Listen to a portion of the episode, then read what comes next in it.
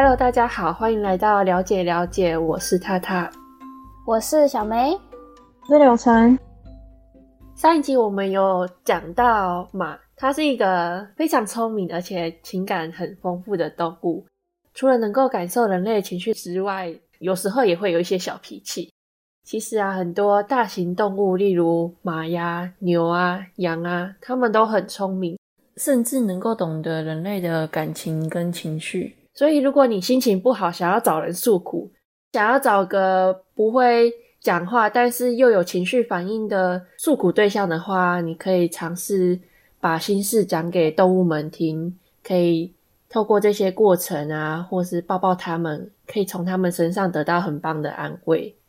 像是有很多老年长照的部分，他们也会使用很多动物治疗的疗法，像是摸摸它、抱抱它，然后就可以透过这些过程得到一些让情绪稳定的疗效。可是因为这两年嘛，就是大家也知道，因为新冠肺炎的关系，所以很多地区都封锁城市，然后能不出门就不出门。可是长时间待在家里。你一定会觉得很无聊，然后尤其是刚刚我们有提到嘛，就是一些老人在长照中心里面就，就就是有一种被关起来的感觉，所以他们一定会无形之中增加很多压力，得到很多压力。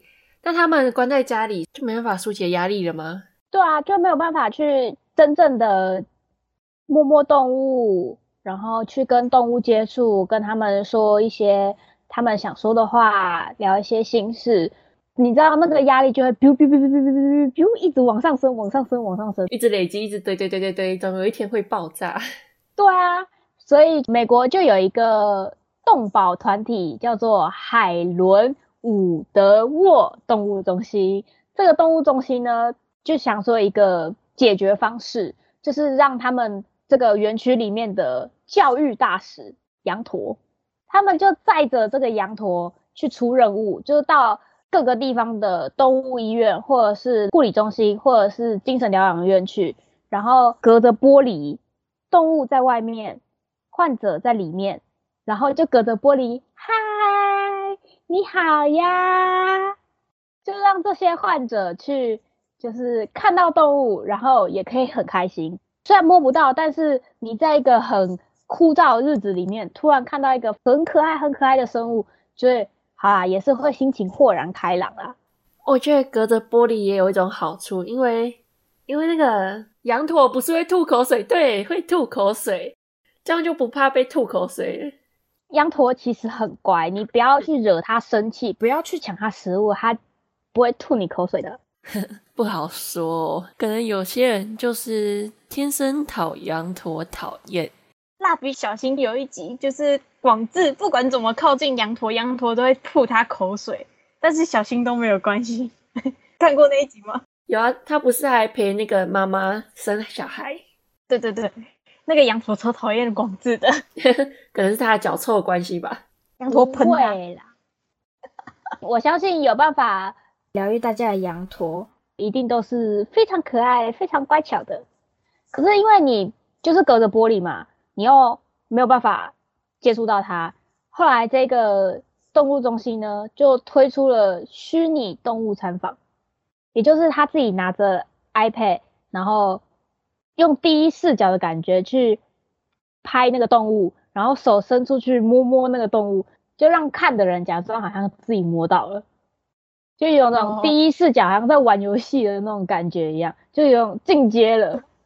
从看玻璃到进阶层玩游戏就很酷，他们一直在不停的想办法，想要让就是在这个很无聊的日子里面，可以有更新、更不一样的方式去疗愈大家，也可以让这些动物不无聊。因为平常这些动物就有人喂它，有人看它，但是因为这疫情的关系，然后就没有人去理他们了，他们自己一定也很孤单，所以他们就找出这种解决办法。外送羊驼到你家，外送羊驼到你家，对，你只要在家里等就好，你可以不用出门，也不用到动物园，不用离开家，只要在家里等着羊驼上门就好。羊驼外送到你家，超酷的。其实羊驼也不是只是看看摸摸喂它们而已。还有一个很特别，我觉得蛮特别的例子，就是在德国有一个思觉失调症的罪犯。嗯，这个罪犯他要治疗，有一个办法就是让他去照顾羊驼。为什么？他有什么特别的功用吗？就是让这个患者帮羊驼梳毛啊、喂食啊，然后带他们散步啊。就是照顾个性稳定的羊驼，可以让患者从中学习控制情绪啊，然后重新融入社会。而且因为失觉失调症，他平常没有办法太多的接触到一般人，因为他一定会就是没有办法控制住他的情绪嘛。嗯、但是他在照顾这个羊驼的时候，大家会来参观这个羊驼，可是他在旁边照顾，就会有人问他说：“诶。”这个羊驼它好乖哦，这个羊驼它几岁了？这个羊驼它怎么样？怎么样？怎么样？然后就是会从中的让这个患者去，就是慢慢的去接触人类，去回答这些问题，然后可以让他学习控制他的情绪这些的。我就觉得这个案例蛮酷的，就是大家一定看过我们《与恶距离》嘛，思觉失调症，很多人都会觉得它是一个很恐怖的疾病，但是它其实。可以很有效的去治疗的。刚刚讲到是羊驼，现在来讲讲它的亲戚羊。它跟它有什么关系？是毛很像而已吧？羊，呃，基因上来说应该是有相关的。反正它叫羊驼，叫羊，差一个字而已，应该没有差很多。乱讲。好，反正讲到羊呢，嗯，台湾有两所学校有在养校羊。校羊是什么？别人都养校狗，然后他们是养校羊。哦，他们这所学校也有养，也有养校狗。呃，他们是苗栗特殊教育学校，他们有养两只羊，一只叫喜羊羊，一只叫暖羊羊。有没有灰太狼？还有小灰灰。养灰太狼会出事。当初养这两只羊的时候。它是茄南身心障碍福利基金会赠送的这两只羊给学校的，学校就是拿来当校羊，然后平常的时候就是让这两只羊在学校的草地上吃草，然后下课的时候就是跟学生玩在一起，因为他们是特殊学校。然后那时候这所学校校长就表示，就是校园宠物可称为动物学伴，在辅导上面会有三个主要的功能，是一个是把内心的感受投射在动物的身上，然后进行心灵上的疗愈。另外，第二点就是动物学伴可以扮演人际互动的填补角色，因为他们是特殊学校，所以里面一定会有就是像是人际关系，他有障碍或是有一些像是自闭症的小朋友，他们就会将动物学伴视为像是前面刚刚讲到的，就是你可能对人类没有办法说出的话。或是分享心情、分享你的感受的一个好伙伴，就是发挥人际替代的功能。然后第三点就是动物学伴可以成为一个媒介，就像刚刚那个失觉失调症讲到，就是成为一个媒介，它可以跟其他的人做互动，对于情绪困扰和身心障碍的孩子有显著的疗效。其实动物学伴对于特殊教育的小朋友，是十分重要的，因为它可以观察到，就是每个动物的生老病死，因为这是每一个生物都必须经过的一个路程，就是希望他们可以学习到懂得珍惜生命的价值之类的，就是这样。然后另外一所学校是台南的山上国中，他们的羊更多只，真的很多只，他们的羊有十二只。跟狗狗打架吗？台南养的不是普通的羊，是山羊，就是有角的那一种哦，头上有角的那种，生气会顶人那种吗？好凶哦！呃，但是他们学校的羊很温和，他们也是，就是一开始是关在羊舍里面的羊，然后是到那所学校任职的一位姜老师，就是觉得羊舍里面的羊被关在里面，感觉很可怜，所以他就决定要把山羊放出来。但是呢，也放这位姜老师，这位姜老师。他是教历史的，他完全不会养羊，那怎么办？放出来自生自灭吗？让他们自己吃草？也没有自生自灭，因为他后来有向那个那附近的农场，就是那个农场有来帮忙教他这样子，然后他就是他希望这些羊山羊解放之后，他可以就是陪伴小朋友啊。他说下课之后都会看到小朋友在跟山羊聊天，一群小朋友在跟山羊聊天，这什么画面？很可爱的画面，好可爱哦！对啊，跟山羊聊天，而且你跟山羊讲秘密，他也不会把秘密讲出去，他只会咩 咩。山羊是咩吗？是吗？不知道哎、欸。很多人就是住在城市，现在很少有那种乡下的生活，像我们也很少看到鸡呀、啊，除了在饭桌上，在饭桌。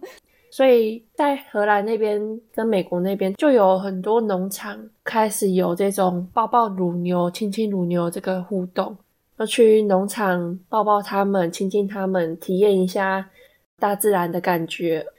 而且牛的体温通常是比较高的，体温高的话是可以安抚我们人类的情绪。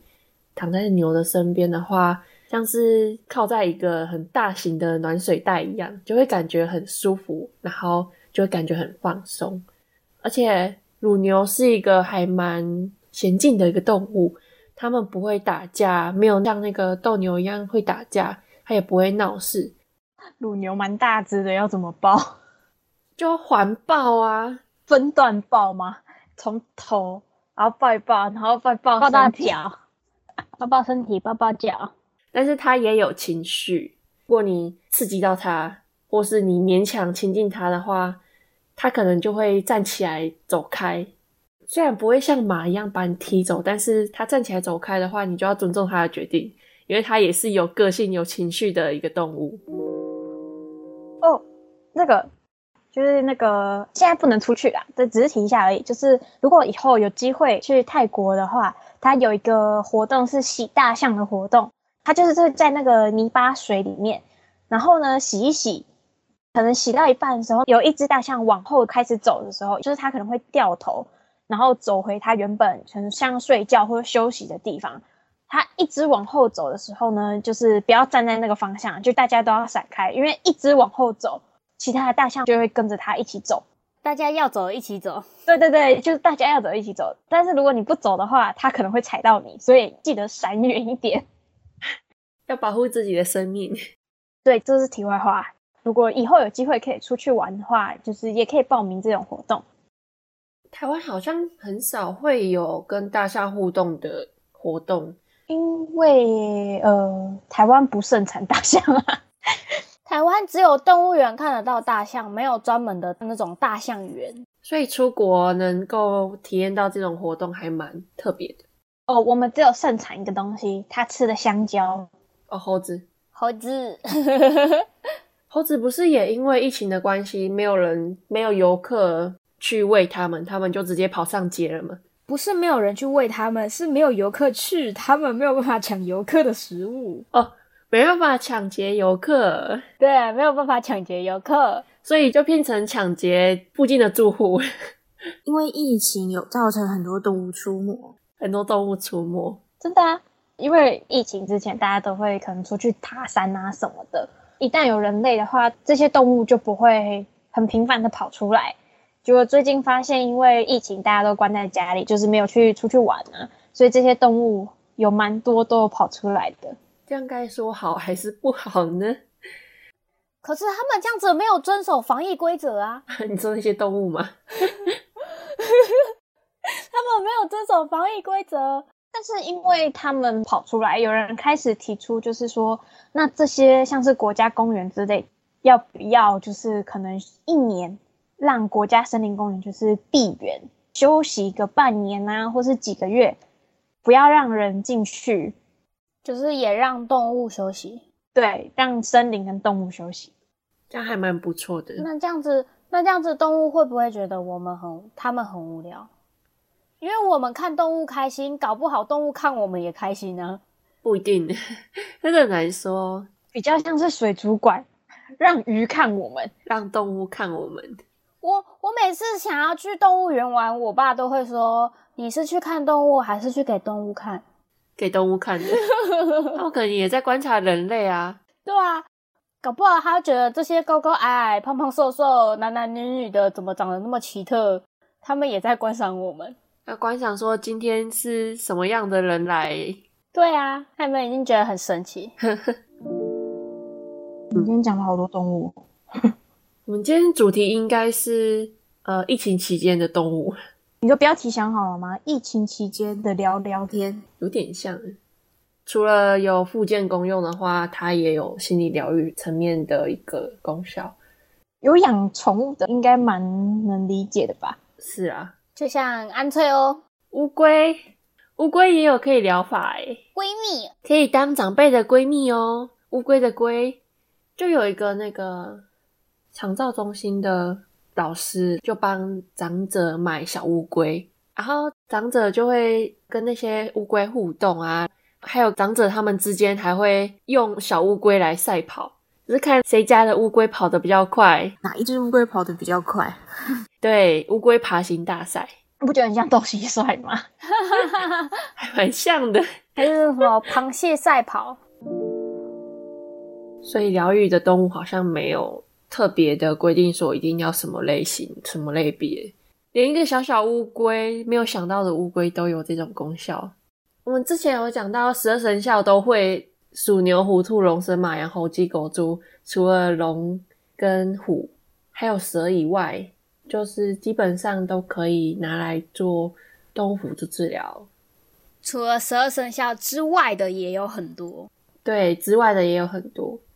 下一集我们也可以讲讲其他，嗯，你们可能没有想到的一些动物，就像我们之前。呃，第一集的时候有提到的鸡啊，或者是鸭，就是有可能会不小心出现在我们饭桌上的。所以下一集的节目是饭桌上的节目吗？也不是啦，就是它没有出现在饭桌上的时候，它 也是可以成为疗愈动物的。你这样笑好可怕，就是。哎呦，没有啦，就是吃其实也是一件蛮疗愈的事情。超坏，不行，我们要拒绝这件事。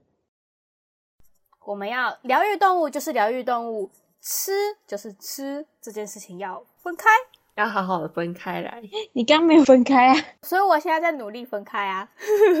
好可怕哦！不是啊，你们一定也会想要吃啊，就不要跟我说你们都不会吃。可是我我看到他们，我还在路上跑的时候，我不会想到吃啊，就觉得哦，好可爱哦，好可爱哦。人很奇怪哦，你在看路上跑的时候，你不会看着他说哦，你看起来好像很好吃。但是你去水族馆看到龙虾的时候，你会看着他说哦，你看起来好像很好吃。对耶，龙虾真的会，这个真的差别待遇，可能有毛跟没有毛的差别吗？但我还是觉得。也是觉得怎样？你看起来好像很好吃。觉得我们要保持一段安全距离，还是你还是觉得很好吃？你说你跟那个吗？那个那个什么龙虾要保持一段安全距离？它活着的时候我们可以保持安全距离，但它如果已经出现在饭桌上的话，我们可以呈现负距离。负距离，我们可以呈现负距离，就是它可以出现在我的嘴巴里，或出现在我的胃里。我们现在是疗愈动物哦。对不起，我错了。疗愈动物？哪里疗愈了？你之前不是也说吃也是一种疗愈吗？吃真的好疗愈哦。可是他现在是应该要用活着的姿态来疗愈我们呢、啊？我们也用活着的姿态来疗愈他们呢、啊？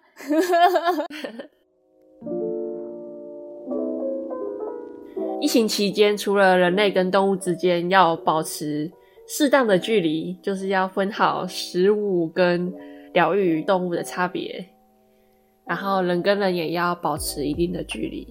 喜欢我们节目的话，欢迎关注我们，或是分享我们的节目。另外，也可以点击资讯栏中的社群连结，到我们的 Facebook 跟 IG 与我们互动。